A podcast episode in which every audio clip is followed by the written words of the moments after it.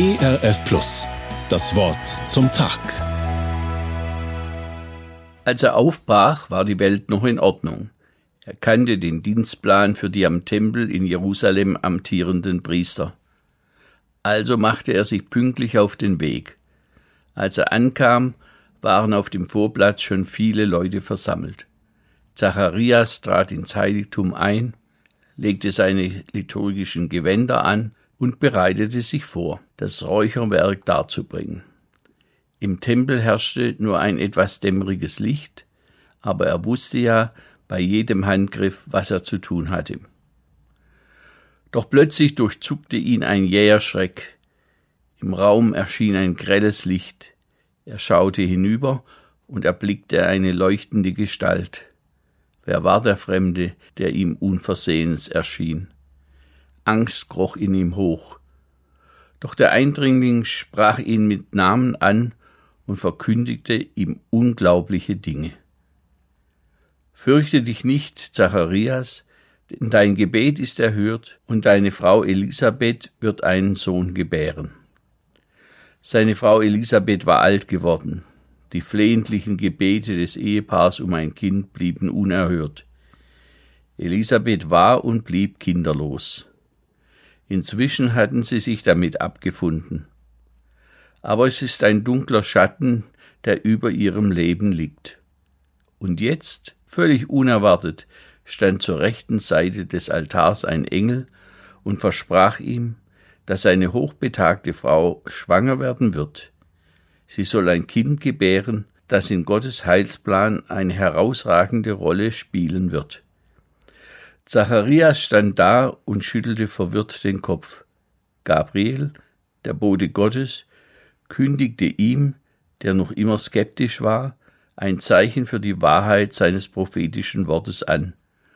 Du wirst stumm sein und nicht reden können, bis sich die Verheißung erfüllt hat. Nun merkte Zacharias erschreckt, dass die Zeit bedrohlich fortgeschritten war und die Menschenmenge vor dem Tempel unruhig wurde. Warum erschien der Priester nicht, um das Opfer zu vollziehen? Als er draußen stand, wollte Zacharias die Menge grüßen, aber er brachte keinen Ton heraus. Er vollzog den Opferritus und schickte dann die irritierten Menschen nach Hause. Auf dem Rückweg zu seinem Haus wurde ihm klar, ich habe eine Erscheinung gehabt, er hat noch die Worte, die sich ihm tief eingeprägt hatten, im Ohr.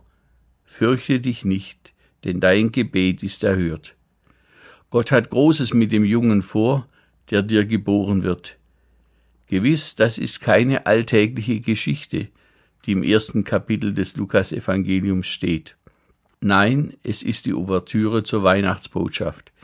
Elisabeth und Zacharias sind Zeugen des Wunders, das nun seinen Lauf nimmt. Menschen, die die Weihnachtsgeschichte hören, haben oftmals ein Problem mit der Tatsache, dass dieses einmalige Ereignis weit von uns weg ist. Was bedeutet eine Geschichte, die vor 2000 Jahren geschehen ist für uns heute? Wie kommen wir durch die beängstigenden Krisen unserer heutigen Welt? Kaum haben wir Corona scheinbar besser im Griff, da erschüttert uns der Ukraine-Krieg mit seinen verheerenden Auswirkungen. Hungersnot in Afrika, Inflation bei uns im Lande. Wie soll man da zuversichtlich Weihnachten feiern? Gott hat zu seinem Wort gestanden und hat das Weihnachtswunder geschehen lassen. Das bedeutet auch für uns viel. Er ist treu und zuverlässig. Gottes Verheißungen gelten ohne Vorbedingungen an jedem Tag neu. Deshalb können wir auch an den kommenden Feiertagen Gott mit unseren Bitten bestürmen. Das Versprechen, dass Gott in anscheinend unlösbaren Situationen seine Hilfe schenkt, gilt ohne Einschränkung. Den Zuspruch Fürchte dich nicht dürfen wir für uns ganz persönlich in Anspruch nehmen. Das ist ein wesentlicher Grund der Weihnachtsfreude. Das Wort zum Tag. Mehr auf erfplus.de oder im Digitalradio DAB. Hören Sie ERF Plus. Gutes im Radio.